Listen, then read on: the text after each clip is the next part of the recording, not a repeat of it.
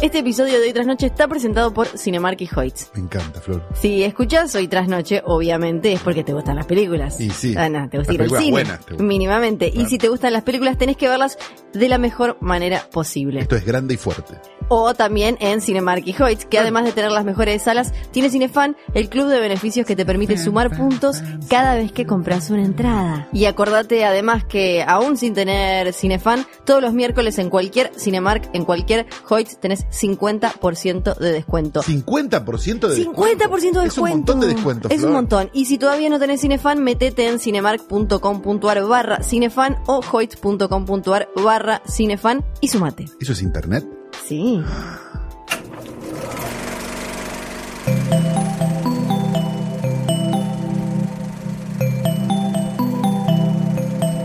Estás escuchando Posta, Radio del Futuro.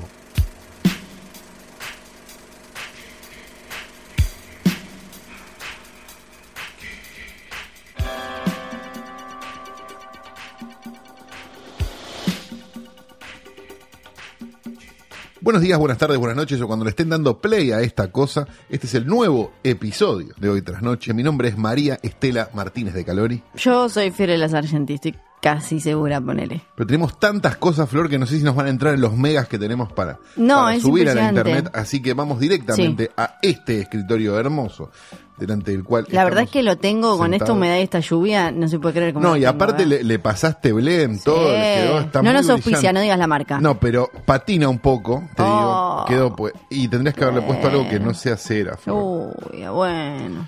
Porque. La próxima. Dicen que lo llevaste a ilustrar también, ahí abajo del subte que hay un enano que Sí, sí, claro, sí, sí, me costó bastante caro, pero bueno, acá estamos. Le tuviste que hacer upa al enano en un par de ocasiones para no que lo- pueda ilustrar. No lo quería decir, pero eso sucedió. Es un cuadro dantesco. En nuestros portarretratos de siempre tenemos a Danielito Tiner con la camperita en los hombros y la camarita de televisión, que ha visto cosas mucho más perversas que Manguera haciéndose una tota.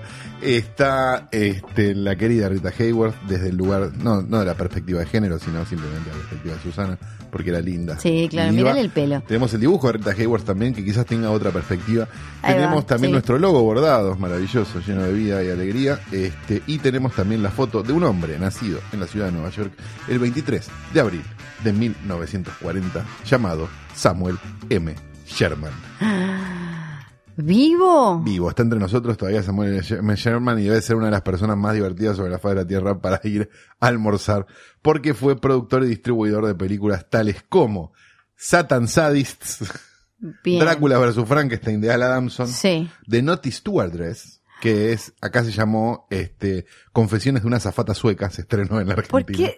De una azafata sola. Bueno. ok, confesiones. ¿Cómo les gustaba el confesiones en esa época, sí, no? Como- Cherry y una serie Sí. de películas que ya se están dando a una idea de la calaña y la calidad. Estamos hablando de fines de los 60, principios de los 70, donde la gente iba al cine a ver esto y efectivamente pasaban cosas. Chanchitos. Estrenó en Estados Unidos una película que compró por muy poca plata, una película de los de fines de los 60, si no me equivoco, de Gerardo de León y Eddie Romero, que son dos de los cuatro o cinco directores filipinos más conocidos. Este, una época donde después Estados Unidos directamente se fue a filmar a Filipinas, pero en una época intermedia compraban películas a Filipinas que tenían un exploitation gigantesco por aquel entonces y la tituló Mad Doctor of Blood Island. El, El doctor, loco, de la isla de Sangrienta. Ok. Una cosa- Sí. Doctor loco, isla sangrienta. todo, todo, poné todo. junto. Cuenta la historia de unos tipos que van a una isla y encuentran un científico que está haciendo un ejército de zombies. Ya lo vimos, del- la, la isla Sí. del Doctor Moró, ¿no? Sí. Era medio un choreo de eso. Lo interesante que tenía la película y la razón por la cual Samuel M. Sherman está entre nosotros, está en ese portarretratos y estará ahí por mucho tiempo, es que tenía un gimmick, habíamos hablado de gimmicks ya varias veces, hablamos la semana pasada. de hecho. ganchito. El ganchito, la cosita para que la vayas a ver y qué sé yo, que era maravilloso. ¿Qué hacía? Cuando entrabas al lugar, te daban como un frasquito con una cosa verde, No. que te decían que era una sangre verde que vos te tenías que tomar para no convertirte en zombie Sí. cuando veías la película. No, me, es el mejor gimmick de, de todos los que escuché. Y vas a ver por qué es el mejor gimmick que, que, que ¿Tiene escuchas en tu vida, porque esto tiene una vuelta. Porque después de que agrego, para no convertirte en zombie, cuando veías la película, Sí. coma, con tanta mala suerte Ay, no. que en algún lugar la cadena de frío No. de eso se rompió. De eso, que no sabemos ni. Generando, sí, desatando, Claro. vamos a decirlo, Ah. un ataque de diarrea bestial Mm. entre todos aquellos que fueron a ver la película esa semana, incluido Sherman, que No. se lo había tomado porque él creía en su producto a full. Es por eso que lleno de caca y con un pañal, el querido Samuel M. Sherman está hoy en nuestro portarretrato.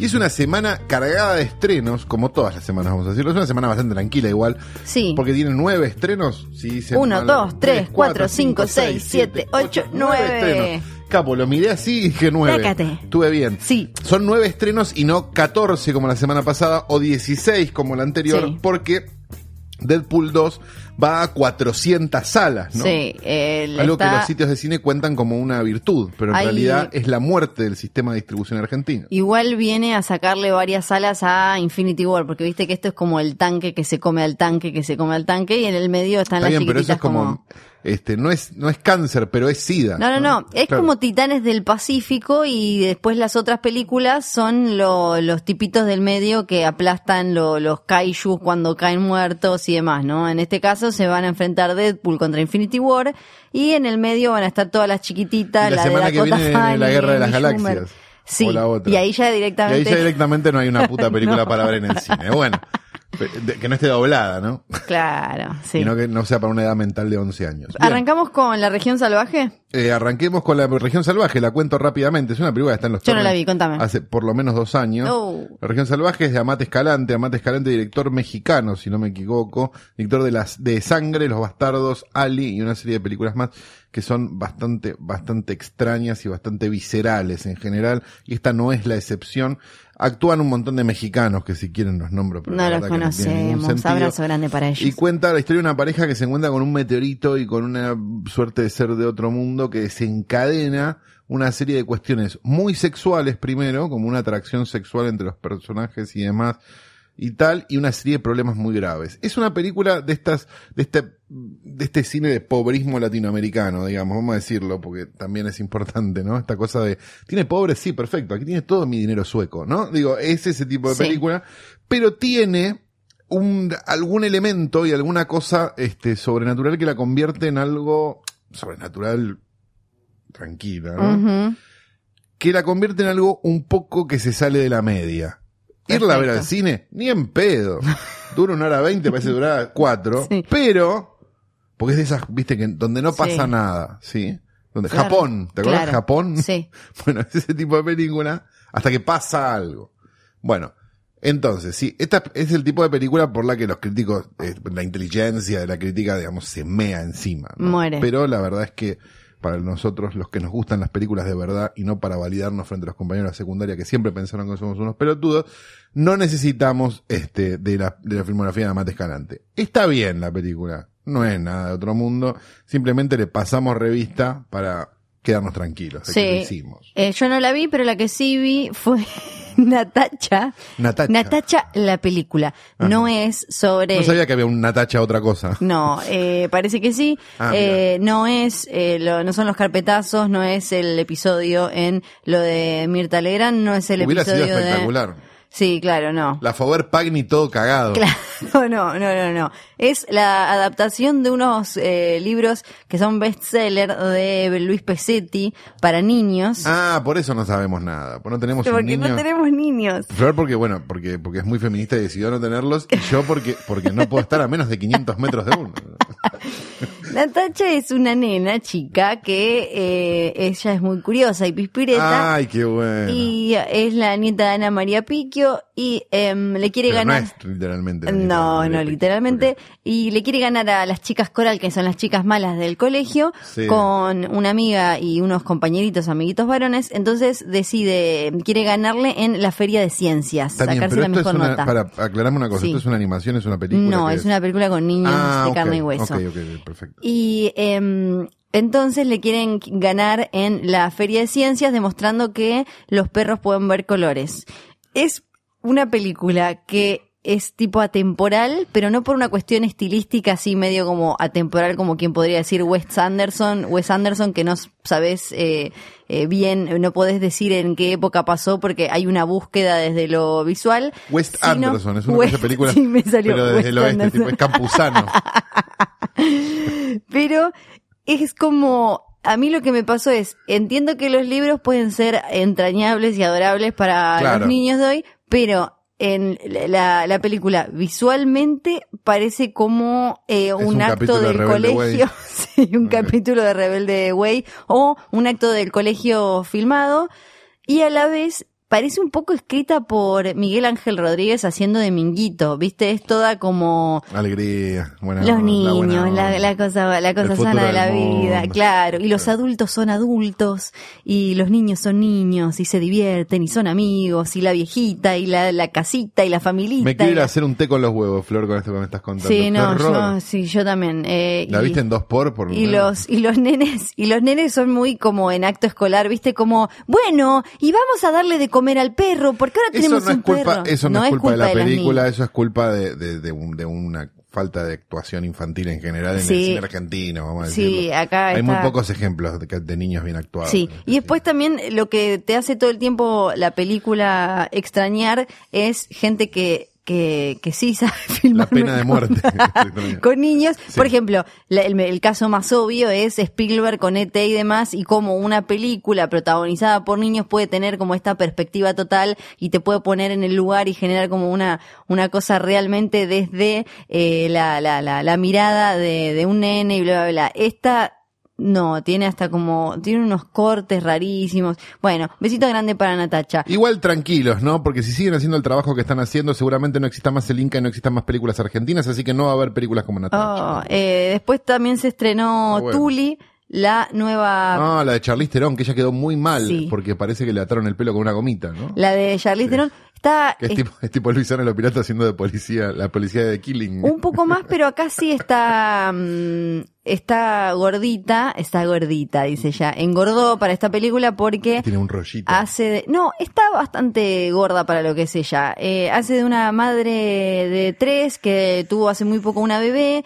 y está como medio, eh, se siente como el culo, el marido no la ayuda, los nenes son un, medio un desastre, el nene más, más chico tiene problemas y eh, ella como que se replantea por cómo llegó a eso eh, y, y tiene como una mirada piola me parece sobre la maternidad y sobre cómo quizás estás ahí con los pibes con la bebé colgada de la teta y no es que eh, replantearte y pensarte cómo llegaste ahí hace que no quieras a ese Claro. pendejo, sino como una cosa medio entre nostálgica y tragicómica tiene ¿Es una comedia o qué carajo es? es, es una comedia, a mí me gustó más cuando me fui del cine que cuando lo estaba ¿Es viendo tipo ahí. Young Adult? ¿Es ese tipo de Exacto, porque es el mismo director y la misma Ah, mira, como la pegué de pedo, bien. Sí, es como una especie de secuela temática en, en Young Adult. eh, Jason Reitman, que es el hijo de... De Ivan Reitman, el director de Cannibal Girls. Eh, Exactamente, Vamos a mencionado nombrarlo solamente como en el episodio anterior.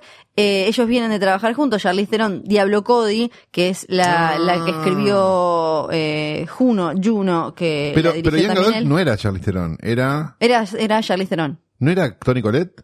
No, Tony Ah, loco. hizo, eh, me parece que no protagonizó Tara, la de no sé cuántos Ah, estados de Tara, Tara, esa, eh, que era de Diablo año. Cody. Eh, Es una serie que también Ah, fue serie, de Diablo está, Cody. Es está, todo universo Diablo Cody. Ok, perfecto. Y a, a mí la anterior de Jason Reitman me pareció un horror, que era hombres, mujeres y niños, me había parecido una Esa basura. no la vi, vi la Eh, otra, la de fumar era de él. No, la de él es la de George Clooney, eh, Up in Ah, the Air. Up in the Air. Eh, esa. Exactamente, Sí. esa era de Que era Jason- igual a la de fumar. Era Vamos a decir la verdad. la de fumar. Estamos hablando de un director donde ya me confundí. Dos películas Sí. con dos cosas que eran muy parecidas. Sí. Bueno, Bueno, eh, No estoy sí. tan equivocado. No, no, no, tiene claramente. tengo razón como- yo, entonces. Tenés razón, tenés razón. Y me, bueno, la película, ella le aparece, le aparece no, el, el hermano le contrata una niñera nocturna que parece que es eh, algo que una mujer que te va a ayudar eh, a, a dormir a la Claro. criatura eh, a la noche y ella entabla como cierta relación con la piba porque es joven y le muestra todo lo que ella, toda esa chispa que ella cree que ya perdió en la vida y, y el libre albedrío y la cosa eh, loca, espontánea y demás. Muy triste, Flor, todo lo que contás. Es muy triste. Y em, me parece que es una película que parece más simplona de lo que quizás es y tiene un par de cosas piolas. No creo que se gane el Oscar eh, Charlize Theron por esto, Pero, pero, es la que hizo para ganarse el Oscar, un poco. es que no estoy tan segura que sea, pero igual ella está bien, ella es lo mejor de la película que por momentos tiene cosas eh, de guion medio vagoncias. Viste que el, el actor cuando te sube y te baja de peso ya cree que merece un Oscar. Sí, claro, es como que ya está. es como listo, lo único. Ya que- llegó. Ya está, necesito un Oscar. Quiero un Oscar. Sí, sí, sí, sí, sí, sí. Bajé de peso, basta. Quiero un Oscar. Y ahora podemos Sí. pasar a dos estrenos de los que podemos hablar un poco más. Sí. ¿Te parece? sí, Porque por un lado se estrena Deadpool 2. No vamos a hablar de Deadpool 2 en Estoy este. opuesto moralmente a Deadpool 2, pero si querés hablar de Deadpool 2 no tengo este, problema. este no es el podcast en el que se habla de Deadpool 2. Voy a, no, pero puedo decirte, mira, la verdad yo no, no escabio, pero si vos te querés tomar una birra, tomala, digamos, no, no voy a ser, no voy a ser racista ni nada con esto. A, a mí Con lo la que, gente que, me, no sabe leer.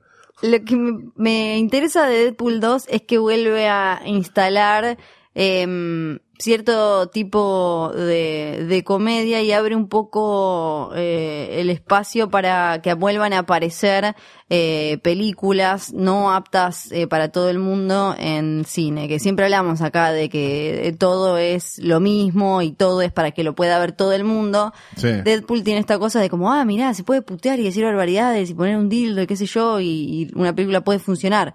Está bien, pero vos te das cuenta que lo que, lo que permite que pase eso es otra película de superhéroes. Sí, sí, sí, claro, es pero igual de grave. sí, pero yo eh, me quedo con que me quedo con lo bueno de No que la hizo no es Haneke. no, pero me, me quedo con eh, con que aunque sea le abre la puerta a eh, posibles nuevas comedias de ese tipo que ya habían perdido espacio en cartelera. Ok.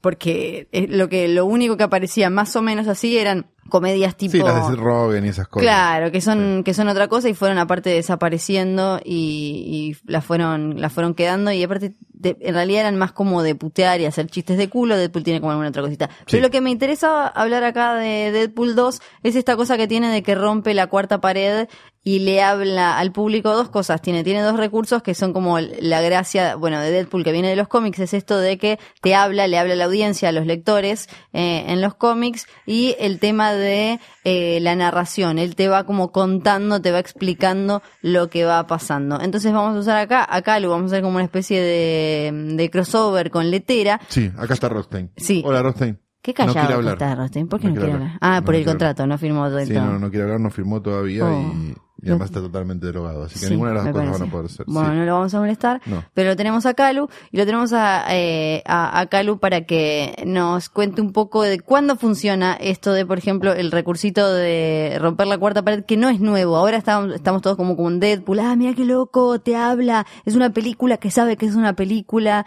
y, y demás. ¿Cuándo es válido y cuándo es como ponerle un tipo, no un gimmick, pero más o menos? Nunca. Nunca. Nunca es válido, dice Calu. Pero en Ferris Bueller está muy bien. Sí, pero a ver, pero se podría haber hecho de otra forma. Hay un montón de situaciones. En, en Wayne's World también le hablan a la Sí. cámara.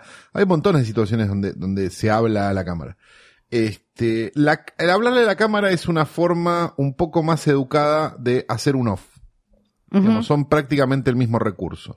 Y en ambos casos, si vos no tenés nada para, para contar por fuera de la gracia, Sí, mayormente es un gesto inútil.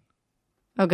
O sea, vos- los recursos en la, en, en la narrativa en general se usan cuando vos tenés una necesidad específica de contar algo que no podés contar de otra forma o que eso te lo facilita una, de una forma nueva o creativa o lo que sea. Eh, voy a dar un ejemplo de series, pero eh, Sí. es, es el mejor ejemplo que se me ocurre. Hay un momento de True Detective que no me acuerdo cuándo es, pero que creo que es en la mitad de la serie, donde vos te das cuenta, donde ellos van a una casa y hacen una cosa y vos, y, él, y lo está contando Matthew McConaughey en el, en la confesión, viste, está como narrada en base a la confesión y hay mucho off y qué sé yo. Y hay un momento donde vos escuchás la narración de McConaughey que dice, bueno, hicimos esto, esto, esto, esto, esto, y ves a los personajes que están haciendo algo diametralmente opuesto. Y ahí vos narrativamente te das cuenta que todo eso que te estuvo contando puede que sea mentira. Claro.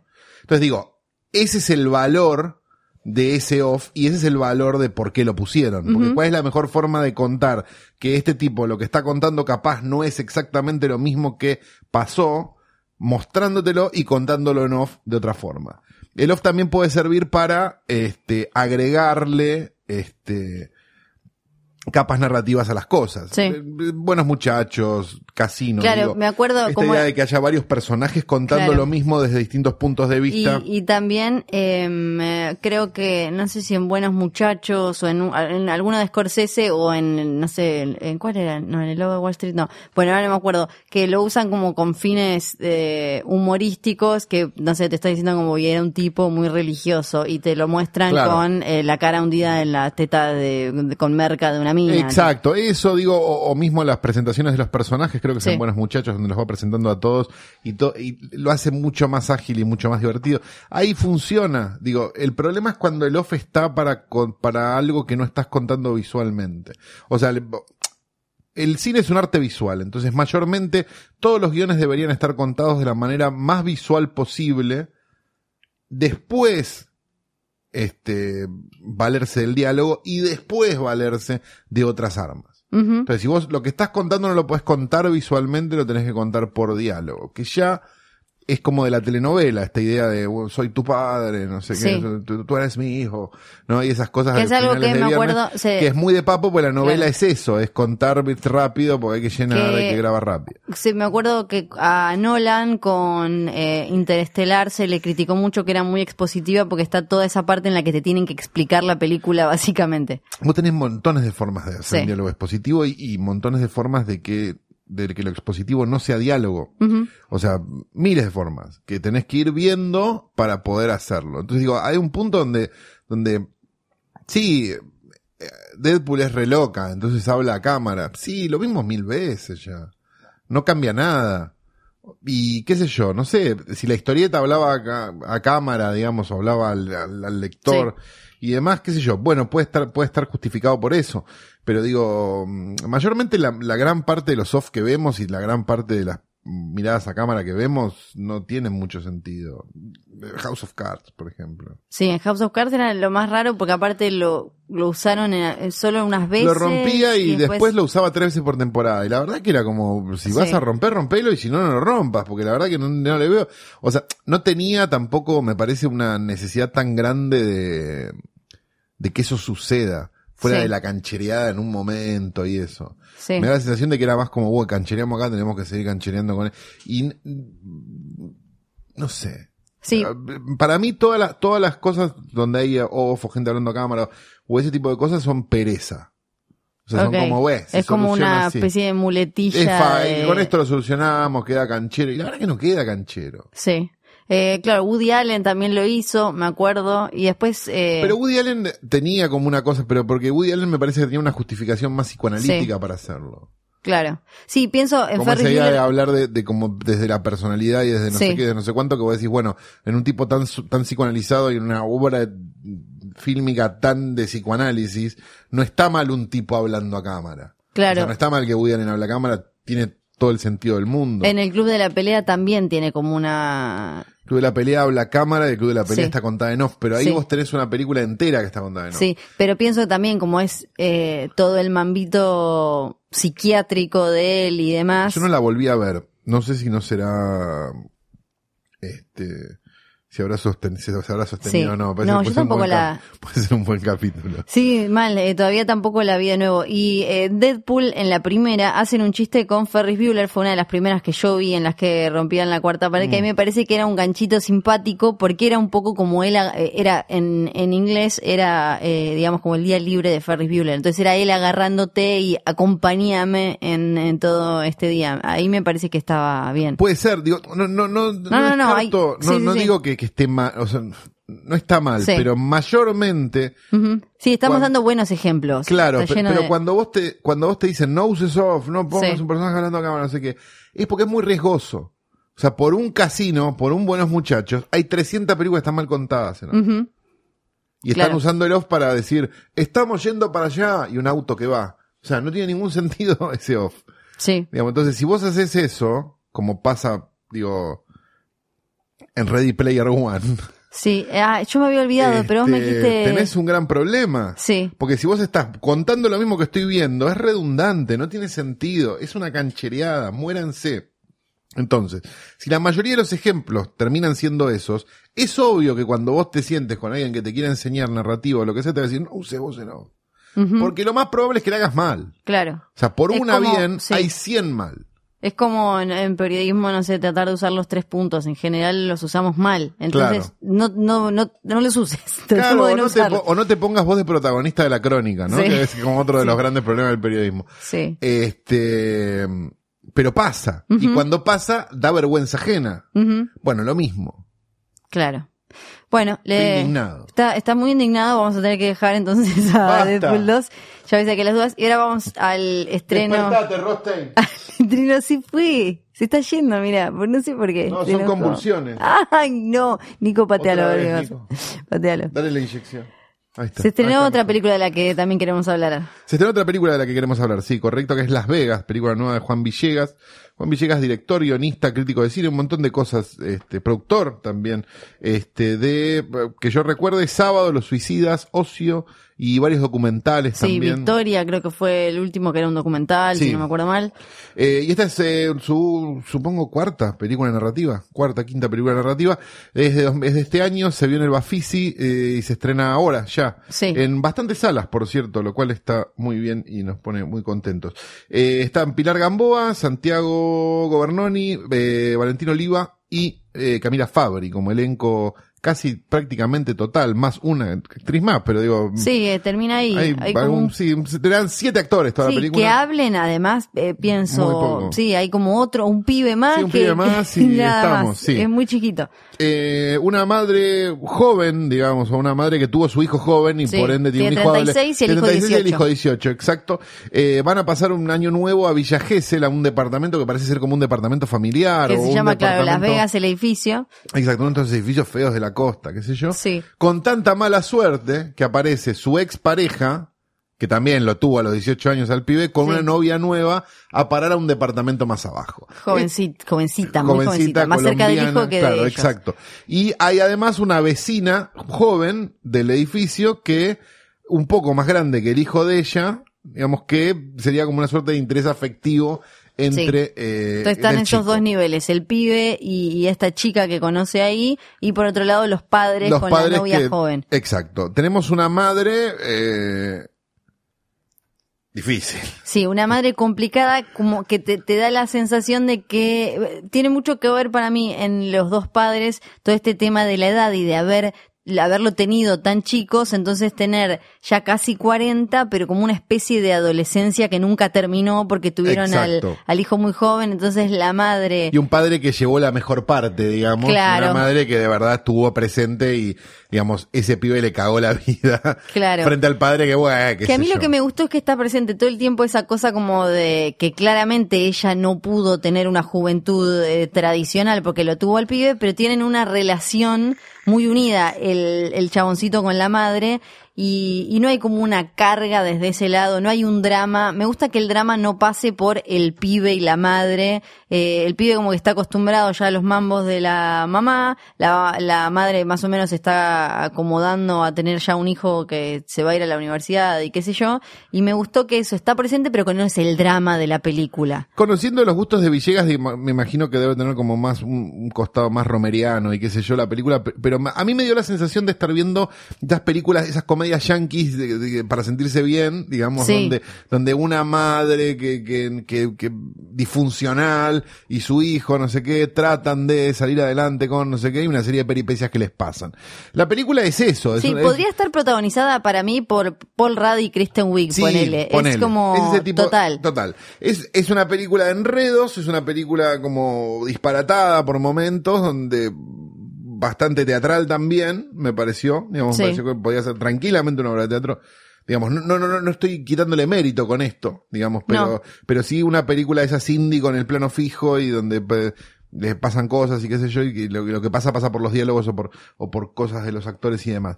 Este, mm, me parece que está bueno, me, pa- me parece que, que- que en el estado del cine argentino actual una película como esta, chiquita, posible, graciosa, Sí. este, que digo, a cualquiera le puede gustar, porque digo, también tiene eso. Sí, sí, Digo. Es una película que la, le mandas a alguien a verla y se va a divertir. Tiene dos o tres momentos que son realmente hilarantes. Sí. O sea, la, la, mm, la, la escena del padre con el hijo es Sí. hilarante. Sí. O sea, y hay un par de lugares más también que ahora no, no me acuerdo exacto, pero me acuerdo que Lo del tarjetero, me acuerdo Lo del tarjetero es espectacular. sí. Hay, hay, hay dos o tres cosas que son, este, definitivamente muy graciosas, eh, y que funcionan muy bien. Entonces digo, es una película que uno le podría recomendar a un pariente y decirle, anda a ver esto, y la va a pasar bien, o a alguien que le gusta el cine, digo, o a alguien que no le gusta el cine y, y- y probablemente se divierta con la película. Y me- Que en tiempos Sí. donde las comedias son solamente con Peretti, Está sí. bueno que esté esta película. Sí, aparte creo que tiene como una especie Con todo de respeto a Peretti. pero- cos- costumbrismo bien entendido, porque siempre nos queda, sino que el costumbrismo es, eh, es lo, son las Polka, novelas de polka, que hay como una fetichi,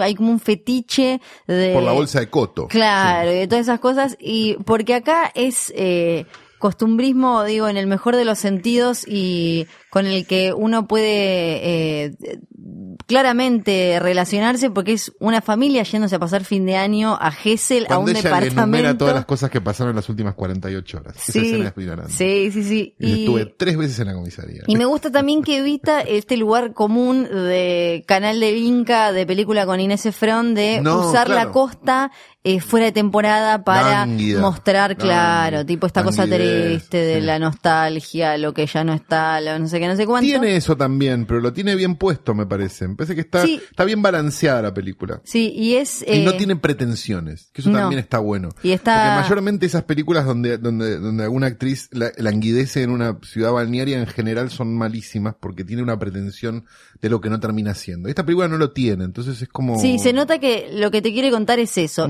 Esos cinco personajes en esos, no sé, cinco días, no me acuerdo Sí, cuánto. Les pasan todas estas cosas, Sí. se dan todos estos quilombos, listo. Exacto, sí, eh, tal cual. Me parece que es eh, Y una... tienen, perdón, y tienen mucho chiste recurrente que también es divertido. Sí, sí, es verdad. Que llega un momento donde ya es como, este, pará. Sí, sí, sí, sí. Eh, me parece que es una película que espero que le, le den la oportunidad porque, como decíamos recién, si se estrenaba en Netflix con do- dos o tres ac- de, dos actores eh, de Hollywood y demás, la veía todo el mundo, decía qué linda, no sé qué, la viste, qué sé yo, no sé. Pero acá a veces se le tiene cierto temor por esto de que se estrenan, lo hablamos siempre, 88 películas eh, nacionales y hay tanta cosa con... Apuesto que es mucho más divertida que Deadpool. Dos. Sin haber visto Deadpool. Lo dos. dice en el afiche. Me, pare- me parece que sí. Sí. Digo, objetivamente, eh, son las dos comedias de esta semana. Son las dos comedias esta semana. Y la Yo recomendada. no puede decir porque le garpan para hablar bien. Exacto, de todos me garpan, me garpan. Todos, todos los que, de los que hablo bien me, me pagan, son muy millonaria. Y la comedia, entonces, esta semana recomendada por hoy tras noche, es Las Vegas.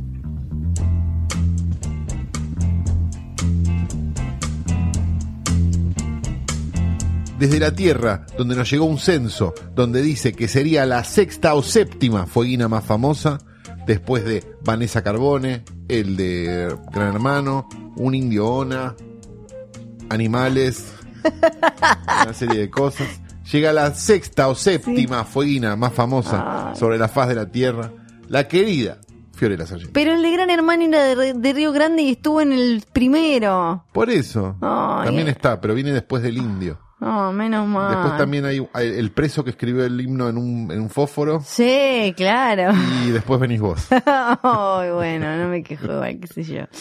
Ah, no, para, entró no, el Petit Orejudo. No, es muy, es pero muy... no cuenta el petiso del juego, no era de allá. Bueno, pero vivió allá un montón. Ay, lo, ya lo adoptamos. Sí. Bueno, pone, está bien. Ok.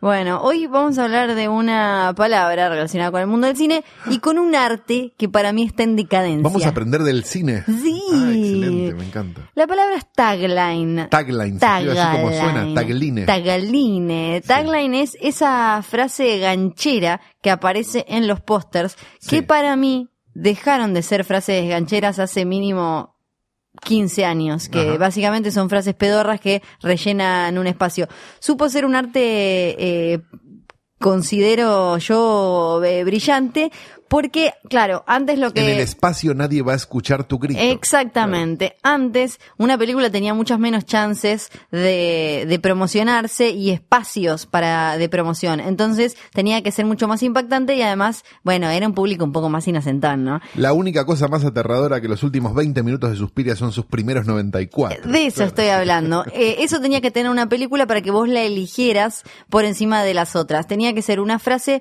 eh, yo me imagino este, todo como muy eh, Don Draper, eh, con un montón de gente pensando, porque lo que tenía que hacer esa frase era de alguna manera llamar la atención, destacarse, de alguna otra manera describirte algo de lo que iba a pasar y a la vez engancharte. A veces son fra son catchphrases, como se dicen, frases que dicen em, eh, personajes y otras veces no, son solo como o conceptos, a veces son mentira, muchas veces eh, mandaron fruta. Para mí la mejor de todos los tiempos es la de Alien en el espacio. Ay, perdón, te lo arruiné. No, no, no, está, está perfecto. Hay muchas muy buenas igual, la de la mosca. Cuando los muertos, cuando, cuando haya más lugar en el infierno, Ah. los muertos caminarán la tierra. Exactamente, o la de Robocop, que era eh, parte hombre, parte máquina, todo policía. Espectacular.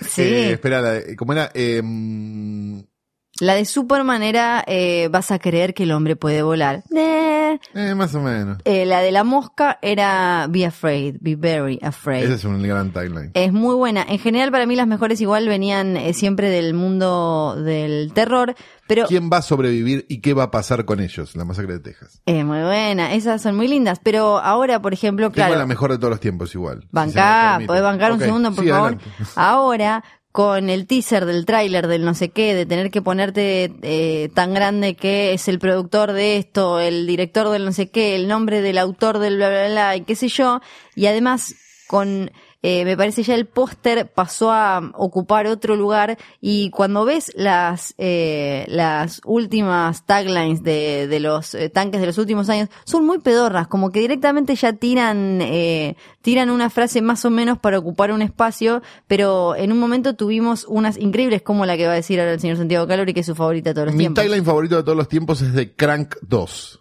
de Crank 2 Sí. ok Crank High Voltage. Y el tagline era, estaba muerto, pero mejoró. Esa es buena, ¿ves? Pero por ejemplo ahora, mira, el de el de Infinity War, ¿no? La película más vista eh, ahora, en la- ya la del Civil War era una gilada. Hoy en día es como que ya no se necesita. Porque ya Civil War era el tagline. claro. Bueno, ahora es algo medio eh, que pasa. ¿Para qué te Porque es digo? como la- que dicen, es de esta marca, este modelo. Claro, ya no, exacto, ya no, ya no se necesita eso. Por ejemplo, me acuerdo de Shaun of the Dead, era una comedia romántica con zombies, que ya era, eh, era descriptiva, básica, pero eh, nada más, eh, era muy buena la de Cocktail, no sé acá cómo la habrán traducido, era When He Pours, He Rains. Wow. Era, era bastante ganchera, eh, pero em, la de, ah, la de quiz, la de quiz show de los años 90, ¿te acordás? Eh, era 50 million people watch, but no one saw a thing.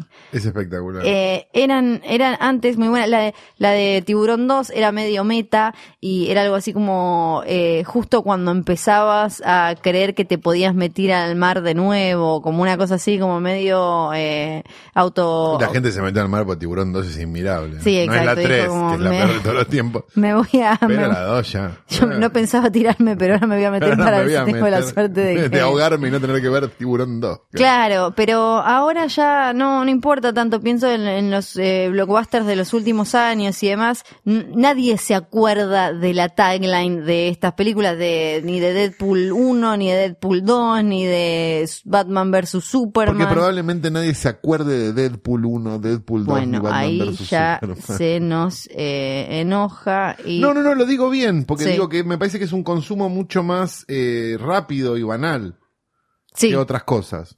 Sí, puede ser. También creo que la, la máquina marketinera hoy eh, como que está tan segura de ganar y tiene tan el ojo puesto en otras cosas que ese tipo de giladitas creativas, aún en campañas creativas como la de Deadpool, quedaron perdidas, ¿no? Como ese... También algunas creo que hoy sonarían demasiado inocentes y gilonas, como la de Indiana Jones y el Templo de la Perdición, era, si la aventura tiene un nombre, ese nombre debe ser Indiana Jones, que hoy pueden parecer medio, mm, eh, medio gilunas. Creo que era eh, episodio 3, Eh, sí, debería ser episodio 3 de Star Wars que decía la saga está completa y faltaban 88 películas después. Claro, porque es como, sí, devolveme, sí. Sí, ¿no? la de ET era muy buena, su aventura en, en la Tierra, porque en aquel momento, bueno, no era, era como, eh, esto sonaba más novedoso, el bichito acá, qué sé yo. Para mí la de Alien es la mejor de todos los tiempos, le pelea cabeza a cabeza con la de Dawn of the Dead, la de eh, cuando no hay más lugar en el, en el infierno. Pero me gustaría que volviera. Igual también me gustaría que volviera La de Alien 3 era muy buena, ¿Cuál era era? The Bitch is Back. Sí, cierto, sí, sí, sí. Y así también me gustaría que volviera el, la costumbre de los afiches más tradicional que ahora solo tiene como refugio en los afiches alternativos, en los pósters alternativos que hacen, no sé, Mondo y demás, porque después es una máquina de, de hacer chorizos, una fábrica de empanadas que te saca todos los afiches iguales, está lleno, llenísimo de páginas en las que pueden ir a ver cómo todos los afiches, todos los pósters de comedia romántica son iguales, todos los pósters de Marvel son iguales, todos los pósters de las películas de acción- de acción son iguales. Lo estás diciendo vos, Flor. ¿eh? Lo estoy diciendo yo. Entonces, en este pequeño espacio, en hoy tras noche, lo que queremos es tratar de recuperar un poco, de abogar por el regreso de los buenos pósters de películas y de las buenas taglines. Con mucho pesar me toca hoy em, saludar a el tío Calu en una nueva apertura de su videoclub. Me hubiera salido con la mía si no fuera por ustedes. ¿Qué tal? Hola, ¿qué Soy tal? como el malo de Scooby-Doo Sí. cuando la agarran. Sí. Este, bienvenidos a mi videoclub. Bienvenido eh, a todos. Se nota sí. que hicimos una limpieza. Llamamos a alguien, una de esta gente que limpia escenas del crimen. Ah, con Hay un razón. poco mejor olor, ¿o no? Sí, está Sí. mucho mejor la alfombra. Casi que se le ve el color original. Sí, porque nos dimos cuenta que, que lo que a- a- olía era el socio 237. Que había quedado. Había quedado en, la- en la gavetita del porno, ahí en el fondo, y Mm. como ya nadie alquila porque ya ven ¿Por qué era que los de porno eran más grandes? ¿Las cajas de porno eran grandes? No me acuerdo por qué era la razón. Creo que era para diferenciar, creo que era una cosa de ley de diferenciarlas de las otras y que no se pudieran ¿En mezclar. serio? Creo que sí. Creo, creo que es de la época de la mm, de la bolsa negra en las revistas Sí. también. Es, es medio tenía que ver con eso o que o una cosa de marketing. De- Centennials. Les contamos que los VHS tenían todo el mismo tamaño y las porno Salvo las porno que venían en una caja más grande. Sí, que era gigante y no tenía sentido. Exacto, que venía con una caja adentro para Sí, sostener la claro, caja grande. porque si no bailaba. Sí, era una ridiculez Sí. total. Este, por extraño que suene que baile una porno, ¿no? Bien, Ah. el punto es que era como, sí, había, y había ediciones como más, este, lujosas también, había. ¿De porno? Sí, había unas que Ah, venían no como en una, una caja de terciopelo. Le mando un beso grande a Mm. Panchito y Silvestro, que era una de las personas responsables. Pero no vas a recomendar porno. No vamos hoy. a recomendar porno, vamos a recomendar en esta querida este, sección una película inglesa del año pasado de un director que se llama Dominic Bridges y es su primera película narrativa. Tiene un documental antes para los que les gusta Ujú. buscar en IMDb y llevar la contra. Este, y tiene una serie de actores que no, no- capaz lo vimos en una serie parados atrás o no, no importa, no viene el caso, no hay nadie conocido, no está Sherlock, chicos. Perfecto. Así que no, es está- importante. Una, británica que no está. Freehold, Sí. la película, todo junto, Freehold. Este, que cuenta la historia de un agente inmobiliario sin escrúpulos, a quien una de sus víctimas, es como estos que compran barato para demoler, viste, como Sí. esa gente como fulera, decide, a quien una de sus víctimas decide vengarse, sobre quien una de sus víctimas decide vengarse, ahí está, mudándose a su casa sin que sepa, y viviendo escondido No, adentro de su casa y planeando pequeñas venganzas que van convirtiéndose en una gran venganza. O sea, viven en la misma casa, él le invade la casa, pero Exacto, pero él no en sabe. secreto. Exacto. Y le empieza a hacer pequeñas mierditas. Hasta que empiezan a pasar cosas más grandes. Le Es pasó a mis abuelos con un gato. Mínima, Sí. mínima, que podríamos decir algo así como el inquilino más comedia negra o no sé, repulsión, ataque Sí. block. digamos. Es Claro. como ese tipo de cosas que la- está como llena de buenas ideas y que quizás algunas no, no llegan tanto a buen puerto, pero que vale mucho la pena porque es algo nuevo. Decís, esto es nuevo, perfecto, dénmelo, por favor. Bien.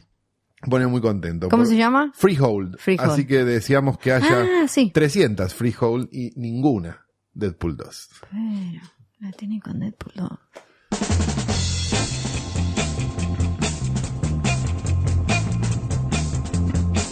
Y hemos llegado al final de un nuevo episodio ¡Ay, de no! Hoy Tras Noche. Sí, Flor, se terminan Oh. estas cosas. Es así, se termina hoy tras noche y probablemente se termine para siempre, porque probablemente yo muera y esto sea lo último que grabemos. Tenemos que decirlo todos los días. Todo Así en una de esas, Sí. y la gente dice, "Ah, mira cómo se dio cuenta, cómo la vio venir. Sí. Si hay uno que la vio venir es Bebe Sanso, lo nombramos, ahí tenés. ¿eh? Ahí Beso tenés, enorme. Claudio. Te Sí. nombramos. Bien, dicho todo esto, este programa fue grabado en Radio en Casa, radioencasa.com, John y Nico, Nico y John. Este, que el otro día tuvimos un poco, una, un poco de John. ¿eh? Sí, Así pues ya lo extrañábamos, Sí, si lo no. extrañábamos un poco. Y ahora tenemos todo Nico, que me pone también muy contento de que nos recibió como príncipes. Hay que decirlo, lo quiero lo queremos mucho a Nico. Yo lo quiero más que vos, Flor. Es obvio. Oh. Este, y se nota. Siempre se nota, Porque todo se me mira- nota. me mira y me sonríe de una manera muy particular.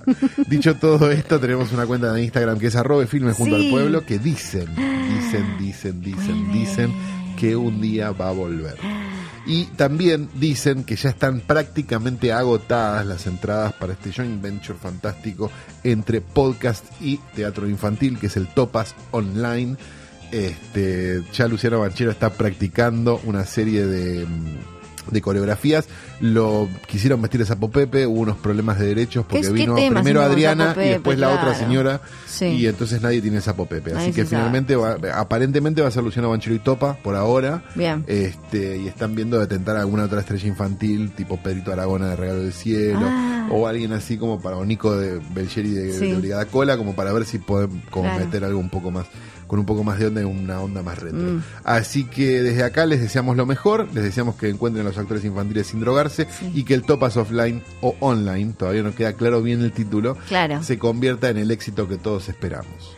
Y ya, ya está, listo. Y ya está, Flor. De- perfecto, Ya listo. está, mira, nos sacamos los auriculares Y nos vamos. y nos vamos a la mía. Chao.